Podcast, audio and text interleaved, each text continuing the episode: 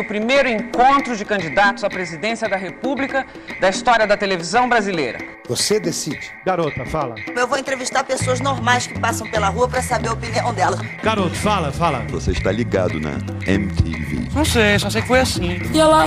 Há um tempo atrás se falava em bandidos, há um tempo atrás se falava em solução, há um tempo atrás se falava em progressão, há um tempo atrás que eu via televisão. O episódio 14 do RPTV é a nossa parte 2 sobre Malhação. Para falar sobre os anos de ouro do seriado e os rumos que sua carreira tomou, conversamos com o ator Bernardo Mendes, o bodão das temporadas de 2006, 2007 e 2008. Confere aí. Piorou, piorou, piorou. Piorou, piorou, piorou. Piorou, piorou, piorou.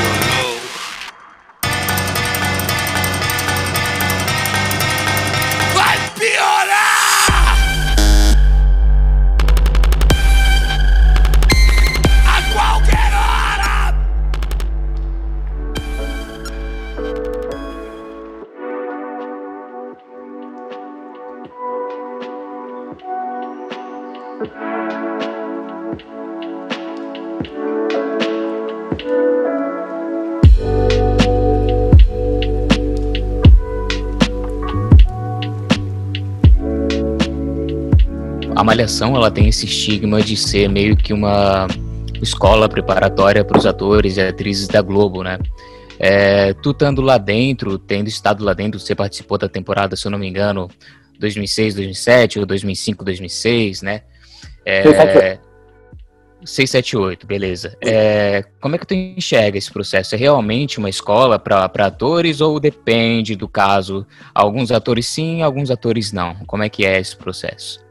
Cara, eu acho que é mais, mais do que uma escola até, porque grava-se bastante, né? Grava, como não tem um, um, Como não tem. Tem até um núcleo principal, e aí tem o núcleo da comédia e tal, mas como tinha escola, é, o colégio, é, mesmo que você, não, que você não falasse na cena da, da, na sua cena, você estava em sala de aula, você vai ali fazendo uma figuração, né, e tal, então você tinha a República também, que era, que era um outro núcleo, né, que era estúdio, não era externo igual o colégio, mas então trabalhava-se muito de segunda a sábado, então era é, é bem mais que uma escola, tipo, é um, é, é um mestrado mesmo, tipo, eu, eu saí de lá sacando muito de, de, de, de mesmo, de vivência de set, de, de alguma coisa de, de direção, e lá o diretor é, é, é, mais de um diretor, né, que, que, que, filma, pelo menos que filmava, né, imagino que seja ainda mais de um. Então tinham diretores que eram super abertos, você podia ir no caminhão quando não era a sua cena para ficar lá vendo eles editarem e tal. Eu fiz muito isso, muito no caminhão durante muito tempo. E então eu peguei muitas coisas que eu peguei depois, né, de filmes e, e projetos, séries e tal foi por causa da minha sagacidade que eu tinha com câmera, né, de, de como me posicionar e tal, que é isso, você, você, às vezes o diretor de um teste pede para um câmera mudar de posição, um câmera mudar de posição é uma câmera, né, tem, é, é, demora um tempo, então se você ir pro, pro ângulo certo que a câmera tá, o cara já sabe que, opa, esse cara aí já tá, já sabe, então no set, né, não é só a atuação que conta também, então eu, fiz, eu faço teatro desde 7 anos de idade, né, não, eu comecei fazendo teatro de rua. Então, claro que para mim foi uma escola é, é, de, de, televisão, né, de audiovisual. E acredito também que para muita gente que entra, tem muita gente que, que, que é primeiro trabalho, digo, primeira vez que faz alguma coisa relacionada à arte, né? Como foi o caso de muitos atores que hoje em dia estão aí fazendo coisas hoje. Então, é, se você quer dizer, se você quer usar o nome de escola, pode ser, pode ser, mas acho que dá, dá para ser mais até, dá para ir além. Você é neto do Pereira Lima. O quanto isso influenciou na sua carreira? Você falou que faz teatro desde criança, né? O quanto seu avô te influenciou a seguir no caminho da dramaturgia? Cara, meu avô é mais poeta é, é, é, do que dramaturgo especificamente. Ele escreveu algumas peças de teatro, sim, mas é, o foco dele sempre foi muita poesia mesmo. E, mas isso eu, eu, eu alcancei um pouco depois, assim, talvez logo depois, porque é, as coisas que ele escreveu foi, foi é, era de uma época que ele começou a escrever essa essa saga de de poemas que se chama Cosmo Epopeia, que é a epopeia do Cosmo através de poesia. Em 1945, 50, depois ele foi corrigindo, né? Foi, foi melhorando e foi incluindo alguns poemas e tal. Mas isso me ajuda muito para hoje em dia escolher alguns textos quando, quando me pedem. Tem muita produção que me pede é, me dar um briefing e me pede para eu escolher um texto, né? Em vez de me dar um texto já pronto. E isso me ajuda muito a, a, a saber qual é o caminho que eu quero e quais são os textos que eu mais gosto e tal. Mas isso me ajudou muito mais para um lado que eu talvez achei que não fosse ir tanto assim, que é esse lado da poesia mesmo, da, da, da escrita e de trabalhar com, com, com fazer livros, né? Objeto livro. Eu publiquei algumas coisas dele com uma rapaziada, com os amigos, é, à mão. E só que acabou me, acabou me distanciando até, eu digo, um pouco do, do, da coisa do, do audiovisual, do ser ator, não porque isso distancia, mas porque eu quis, quis criar algum lugar esse distanciamento. Assim, a poesia acabou que tomou muito mais conta da minha vida do que o investir nessa coisa do atuar. Tanto que eu, que eu, eu desde que começou a pandemia, é, porque atuar é sobre aglomeração, né? Teatro e filmagem é sobre aglomeração. Então, desde que a pandemia começou, eu eu tô trabalhando com cozinha. Já rodei alguns estados do Brasil é, trabalhando na cozinha e agora voltei para São Paulo. Comecei a trabalhar em outra cozinha, mas assim, isso não que isso distancia, mas para mim distanciou num lugar que eu tava eu fiquei mais ligado dentro das palavras. Comecei a fazer mais cursos de literatura, comecei a ir, ir, ir assistir aulas dentro de universidades como ouvinte de, de filosofia, de letras e, e, e, eu acabava que meio que as pessoas falavam isso, cara, mas você está muito ligado mais à poesia e tal, mas fiz uns curtas e tal com, com, com, com os poemas textos do meu avô é, e foi muito bom assim porque é, é, porque além de ser uma coisa familiar, né? e ao mesmo tempo uma coisa que muito ator busca, que são textos, né, é, projetos para fazer, e geralmente são poucos autores que estão em domínio público, né, é, e aí para mim eu tinha, eu tinha sempre um, uma peça de teatro na manga, que eu não ia pagar nada, porque meu avô, eu tinha sempre um, um, um, infantil, que eu fiz um livro infantil, que foi o livro que mais vendeu que eu fiz dele, é, e tinha projetos de, de performances também que aconteceram, mas isso acabou me levando para um outro lugar. Assim, eu descobri que talvez a, a, a, poesia até hoje, assim, quando eu leio um poema, eu choro várias vezes, assim, não só do meu avô, mas poemas de amigos, poemas de autores novos que eu descubro. E aí, mas foi uma escolha mais minha, assim, não porque minha, digo, do que to, to, tocou em mim, sabe? Não foi nenhuma coisa que que eu escolhi direito, porque Hoje em dia, na verdade, eu gosto de atuar, é, mas é uma coisa quase que meio que, que eu já senti que, que, eu, que eu já quitei uma dívida, assim, em algum lugar. Eu, eu, eu, usei da visibilidade que eu tinha, que eu tenho, no caso, né, ainda, um pouco, para. Qual a palavra? Para difundir mesmo a obra do meu avô. Então a gente fez umas entrevistas. É, a entrevista mais importante que a gente fez foi com a Derbal Freire Filho, que infelizmente teve um AVC há pouco tempo, eu não sei exatamente como é que ele está de saúde, mas o Adebaldo foi uma pessoa que eu trabalhei numa série da Globo, ele fez meu pai, ele tinha um programa no Canal Brasil que chamava Arte do Artista, a gente fez uma entrevista linda com meu avô lá, foi a primeira vez que meu avô apareceu na televisão. Então, e aí o ano passado seria um ano que seria bem movimentado, se não fosse a pandemia, ia ter lançamento do documentário, que a gente estava muito tempo filmando, ia ter lançamento de livro novo infantil, Hum.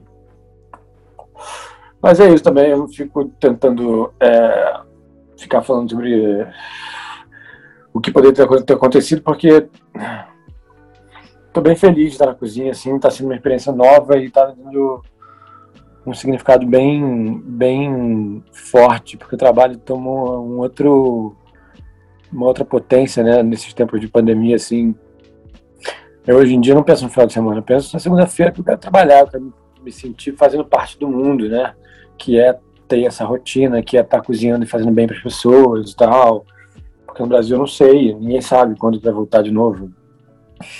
É, e não vai ser tão cedo, com certeza.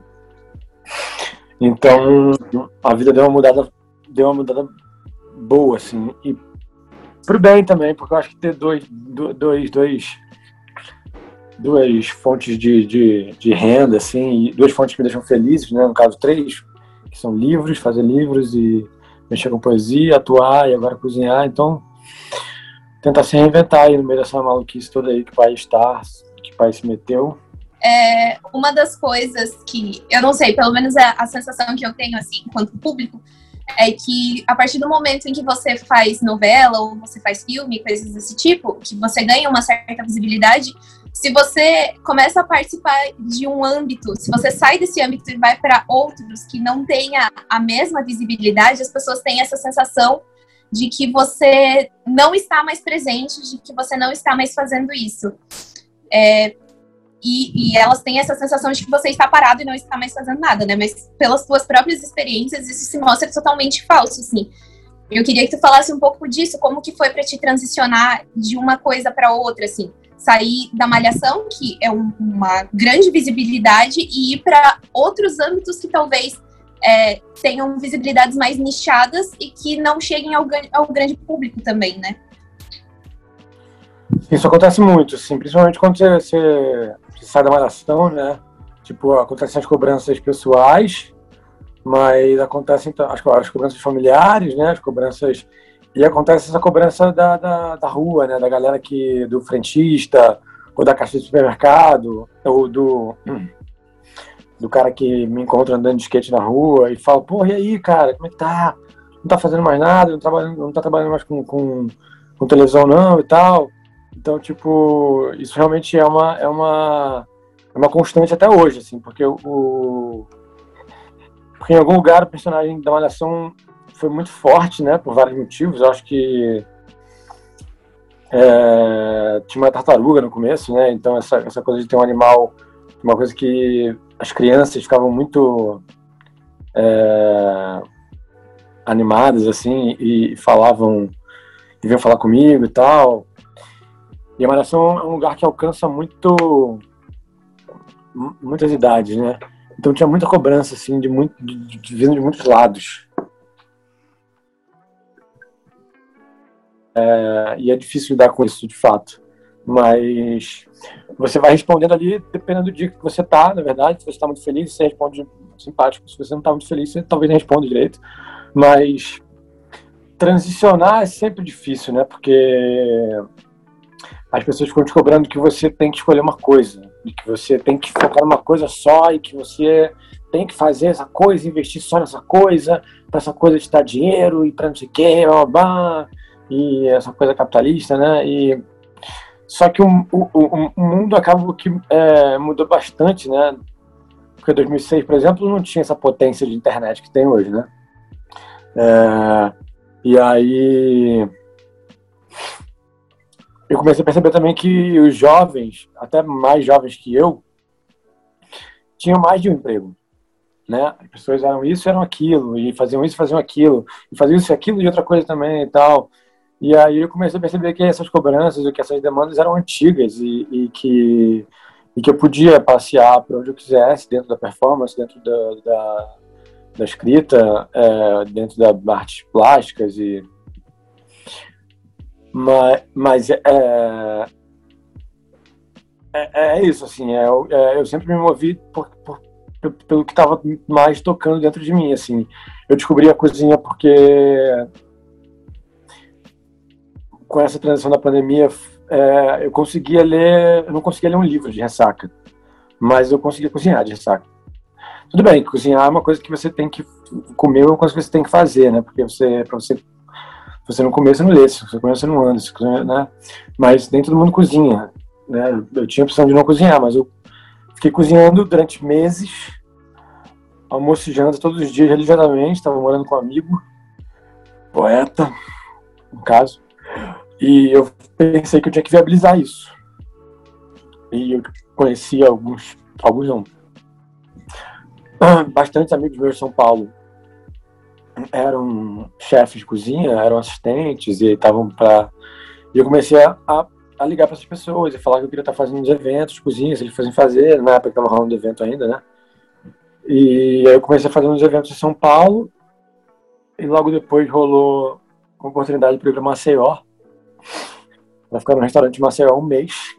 Depois o, o, o, o dono desse mesmo restaurante, ele me levou para Recife, eu fiquei um tempo em Recife. E aí eu vou para BH, trabalhar no restaurante com uma amiga. E na volta de São Paulo, aí eu fui pro Rio filmar uma, uma porque é isso, ainda posso é, na minha na minha folga da cozinha, que às vezes é um dia ou, ou, ou dois dias, eu posso fazer uma diária de uma série, uma participação que rola, que foi que rolou agora no Rio. E aí eu fiz uma diária e fui fazer duas diárias no Rio. E aí você vê que é bem é bem é bem bem diferente assim, porque a realidade do, do, do ator jovem ou não jovem é, é isso, eu tiro na cozinha, eu tiro numa diária o que eu levo um, para tirar em um mês na cozinha, trabalhando, entendeu? De grana. Então, é, é, a cozinha foi bom também, que me fez trazer para esse lugar mais do real, assim, da vida real, porque como ator eu, eu, eu sempre amei atuar, mas eu sempre foi uma coisa que me deixou muito angustiado, né, por não ter essa essa é, certeza de uma grana todo, no final de todo mês, não ter uma rotina, né, e quando você é ator vezes tem muito um papo de que ah, se eu não, se eu não fosse ator, eu não ia conseguir mais nada da minha vida, porque eu só sei fazer isso e tal. E eu acho uma mentira, na verdade. Eu acho uma bengala, eu acho uma, uma, uma falta de, de, de percepção interna, porque se você é ator e está preparado para viver várias vidas, vários personagens que fazem coisas que você não faz, então bom, vamos lá, né? Vamos tentar fazer essas coisas. Vamos tentar fazer essas coisas que esses personagens fazem, que às vezes é cozinhar, que às vezes é lavar um chão, que às vezes é lavar 3 quilos de louça e que às vezes, enfim, que às vezes é atender as pessoas e tal. E eu, cara, não, não acho que eu não sei fazer só isso, não. Acho que eu sei fazer um monte de coisa. É, e estou muito contente por isso, assim. Comecei ontem, inclusive, uma cozinha nova, é, um estágio com a, com a Bel Coelho, que é uma chefe super renomada, assim, em São Paulo, né? Ela tem um café é, dentro de uma livraria. Olha que, olha que como é que a vida é, né? Eu sempre quis trabalhar em livraria.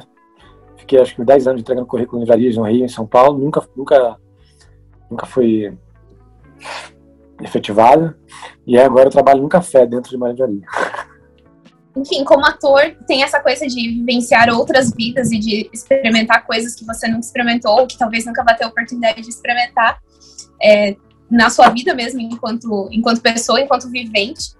E aí, eu sou sempre a pessoa que traz as polêmicas pro programa, né? E eu queria muito falar sobre uma coisa que, na época que bombou isso na internet, foi uma coisa que me deixou muito angustiada, porque eu tava, tava recém me desligando do meu curso de teatro, e aí eu fiquei enfurecida com, com isso, que foi na época que teve um ator, inclusive global, não vou citar nomes, mas que ele falou em uma entrevista que ele não gostava de teatro e ele também não gostava de ler. e aí eu na minha cabeça isso não faz muito sentido, porque assim, o teatro para mim, ele é meio que a base da atuação, né? Então, e um ator que não gosta de ler, acho assim um pouco indefensável, né, de certa forma. E aí eu acho que é isso assim, eu queria que tu falasse um pouco mais sobre isso de como é, talvez de como, por exemplo, e isso acabou a arte, de alguma forma, ela acabou se tornando um negócio para algumas pessoas muito mais do que a arte pela arte, fazer porque gosta, fazer porque se encontra nisso, sabe? Sim, é para esse ator que a gente não precisa falar o nome de fato, não sabe quem é, é... talvez a Malhação tenha sido uma escola, porque ele nunca tinha feito nada antes, né, e tal. É... E eu acho que quando alguém fala que não. E alguém que já estava no, no, lugar que ele estava, né, e tal, é, e vai num programa que muitos atores né, querem estar, é, querem estar no lugar dele, né, para aproveitar esse momento para poder dividir coisas importantes e falar sobre é, referência, vida e, e eu acho que só para pegar esse gancho desse exemplo que você deu, ele nessa época, pelo menos, né, não sei como é que tá a vida dele hoje, mas ele de fato ele, não, ele nunca nem tinha se dado a oportunidade de gostar de ler, entendeu? É, ou talvez ele nunca tenha se dado a oportunidade de gostar de ir ao teatro. Porque você gosta de uma coisa quando você quando você é, encara 10 livros que você não, que não fizeram é, que não entraram, que não tem o tempo da sua cabeça, você viu 10 peças que você achou um saco e tal, mas depois de pesquisando tanto, porque, porque é sobre pesquisa, né? É atuação, e, e, e é sobre você ler e tal, e você dá com a cara na parede várias vezes, porque você procura uma coisa que não é aquilo, e você procura gestos um personagem que não é aquilo e tal. Então ele não, ele só não, ele só não tinha tido, não tinha se dado essa chance de gostar mesmo de ir numa parada, sabe? Porque eu, por exemplo, para entender a poesia do meu avô, e para depois descobrir que as pessoas gostavam da do meu avô e para depois descobrir que eu podia trabalhar com isso e talvez vender isso e ganhar uma grana com isso, demora tempo, não é uma coisa que, tipo, sabe, foram sete anos ou mais, né, e, e, e as coisas têm é, o seu tempo de, de, de cozimento, né, de, de, de, de um tempero não dar certo no outro e tal, e você lê um autor ler autores que só falam sobre o romantismo e depois você vai entender que você só gosta dos pessimistas ou e aí talvez ele não ele não tenha na época ele não tenha tido ele foi muito infeliz de fato né, né, comentário e ele foi ingênuo só.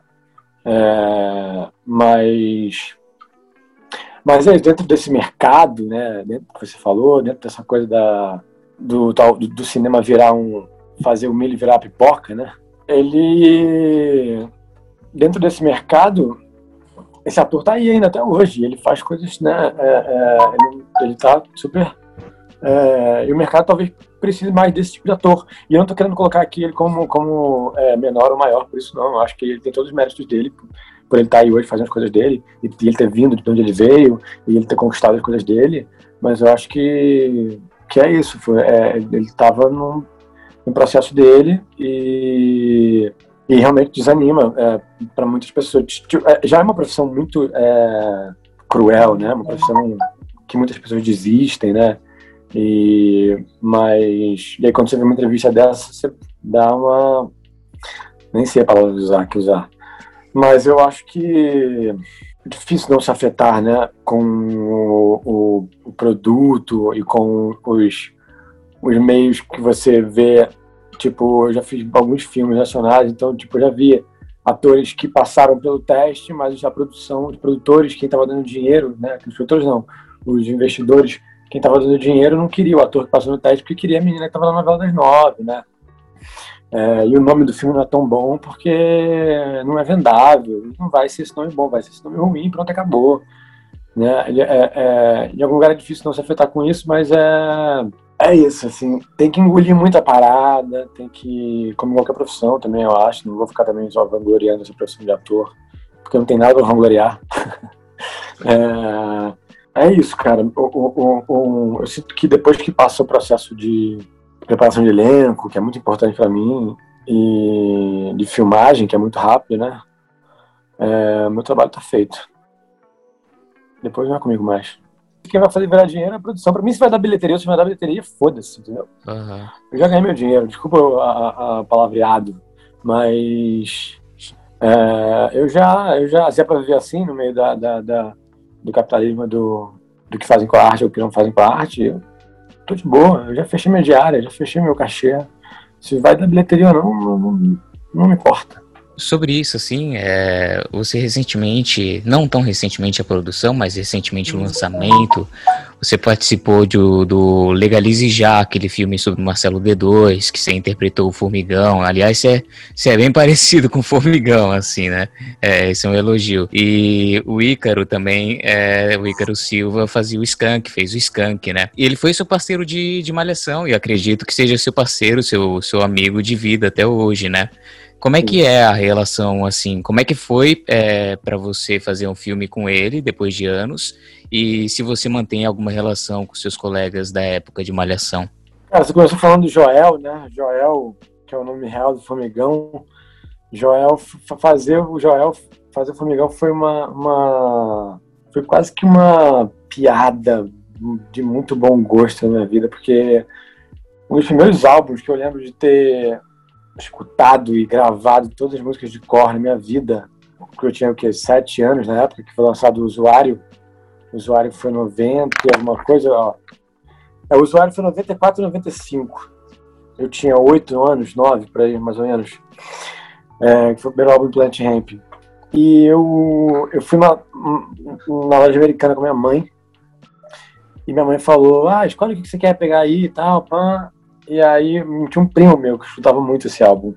E por ele, Felipe, e por ele que eu, que eu, que eu comecei a escutar Planet Ramp. Só que imagina, eu com 9 anos, 8 anos, eu não sabia o que era Ramp, não sabia o que era Planet, não sabia o que era maconha, não sabia nada disso, né? Não sabia o que, era, o que aquelas letras estavam falando. E eu cantava porque eu curtia aquela coisa é, de garagem, de, de suja, né? Aquele, bem, aquela coisa bem carioca do Marcelo e tal. E nunca pude imaginar que, que eu faria o filme do, do, do, do Plant Ramp e, e ia vir conhecer o Marcelo e ia vir conhecer o Joel. E esse filme foi, foi muito, muito, por mais que tenha sido uma, uma, uma eu faço uma participação, né, que para mim é muito importante, para mim não, não, não, que é isso, tem filmes que você tem personagens enormes, mas talvez você não, não, não se é, identifique tanto, talvez, com o personagem, ou, ou demore para. E o, o, o, Plant foi isso, assim, quando me ligaram. Quando me ligaram, não, porque eu, eu vou tentar dar uma resumida, assim, eu tava num, uma, bar no Rio, há muitos anos atrás. Esse filme foi um filme que demorou muito para ficar pronto, né, porque aconteceram muitas coisas de produção que fizeram ele demorar bastante, assim. E me falaram, me apontaram que tal pessoa, que era o John Araújo, que ia dirigir o filme. E aí eu fui lá no cara, sem conhecer o cara, bati o nome dele falei, qual é, mano, beleza? É, tô sabendo que vai dirigir o filme do Planet Ramp aí. Pô, eu quero muito fazer esse filme, cara. Falei pra ele, na lata, assim. E aí, depois de uns meses, eu tava em São Paulo, alguém me liga e fala, ah, não, quem tá falando aqui é o John e tal. Sou Bernardo, filho, sou. Ah, não, tô sabendo que você, tá no Rio. Falei, não, tô em São Paulo. Você tá em São Paulo? Pô, não acredito, cara. Tô chegando pra te convidar pra fazer o filme do Ramp e tal. Queria te encontrar hoje em algum lugar. E foi isso, assim, depois de muito tempo que a gente filmou, depois de uns sete anos só que a gente filmou, e acho que uns três anos antes eu fui até o Formigão. Eu vi ele no show, eu catei ele, ele meio bem no tempo dele, assim, né, de viver, assim, que é um uma marcha diferente de todo mundo, do Joel. E eu falei, tentando ali explicar para ele que eu queria fazer ele no cinema e tal, ele melhor meio assim, mas logo a gente tomou uma cerveja e foi criando uma amizade. Meu avô mora muito perto onde ele morava. Então a gente se encontrava na rua mesmo sem marcar. E eu fiz minhas entrevistas com ele, gravando assim, né, o áudio, porque ele é fanho, né? E aí eu tinha que fazer essa. essa... Porque é isso, você fazer uma pessoa que está viva ainda, talvez seja mais difícil, assim, por mais que ela. Porque ela tá ali, saca? Ela tá em desenvolvimento, sabe? De experiência de vida, ela não morreu, ela não interrompeu essa, essa, então, eu, é, ele estava ali comigo. Foi bom por isso, claro, mas também é, era isso. Eu tinha que ir nas nuances ali do, do, daquela voz tão estranha, daquele ser que é um cara que eu, tô, eu não estou respondendo a sua pergunta, eu sei, tá? É, mas eu vou responder. Que é um cara que talvez é a única carreira do Plant Ramp que não tenha tido um, um um sucesso hoje, porque hoje o Benegão tem fez os seletores de frequência, né? O Benegão Black tem Alien. projetos e tal. Black Alien para mim é o nome do rap nacional assim, em termos de carreira solo, né? não de banda. Mas o Black Alien é um, é um rapper que tem uma que talvez eu possa arriscar em falar que para mim é a carreira mais consistente, assim, em termos de letra, em termos de, de, de, de álbuns fortes e bases boas e tal. E tem Marcelo, né? E o Formigão é um cara que você dá um Google, você não acha uma informação dele. Ele é um cara que fala pouco, por isso que eu também, entendeu? Porque não. não é... E aí eu fui descobrir que ele tem uma banda que chama Ladrão, que é, que é, que é o Planalto, assim, é, mais do Planalto, assim, do, de onde está o Bolsonaro hoje em dia. E, que, e aí, uma banda muito underground, assim, que toca em lugares bem. tocava, no caso, em lugares bem. É, escondidos da cidade e tal. E eu fui no estúdio dele, que ele gra... ensaiava com a banda em Copacabana, tomando uma cerveja lá e tudo mais. Então era isso, uma pessoa que, tá, que, que, era, que tava no escuro, que prefere ficar no escuro, saca? Que prefere, é, talvez, não, não ter essa... Não sei se prefere ou se é, é, foi o caminho que, que, que acabou tomando né, e tal. Mas quanto à amizade, a minha amizade comigo era super boa, super boa. É... Claro que a gente ficou muito tempo fazendo uma nação juntos e tal, e era uma época que a gente estava ainda se descobrindo como pessoa mesmo, né? A gente estava ali, a gente era muito jovem, eu tinha 18 anos, o Ícaro talvez um pouco mais velho, com certeza, e rolaram uns embates, assim, de jovem, né? De pessoas no meio de uma empresa que, que, que, na, que na segunda você não é nada, porque você ainda não apareceu na televisão, mas na terça, depois de ter aparecido na segunda e na terça, as pessoas já te reconhecem na rua. E aí isso, para um jovem, é, é, é, é, muito louco, assim, porque a, a visibilidade que a Globo dá, você não alcança de cara, assim, você só vê depois. Mas a gente conseguiu se achar depois um lugar super importante, assim, mesmo depois de tudo que aconteceu, no sentido de as carreiras terem tomado é, rumos completamente diferentes. Foi muito bom ter se encontrado nesse filme, sim, é, e poder ter vivido uma diária de sete junto de novo, entender que a gente tinha se tornado outras pessoas do que a gente era, e talvez pessoas muito mais legais. Eu tenho contato com poucas pessoas da época da Malhação, mas, mas sempre que encontro alguém é sempre é, muito gratificante, assim, né? Poder ver o lugar que as pessoas estão caminhando, estão trilhando para si próprias e encontrar, como encontrei há pouco tempo, Loreto, José Loreto. A gente foi numa cachoeira junto, bem perto da casa dele no Rio, que ele não conhecia. E aí foi muito bonito, ele levou a filha dele e tal. E é isso, o cara é pai, sacou? Tipo, uma coisa que a princípio não passa pela minha cabeça, assim, eu não tenho. É, não tenho essa, esse lugar dentro de mim por enquanto, assim. E é bonito ver que, que as vidas estão acontecendo aí, que a gente pode se encontrar e dividir histórias aí. É massa.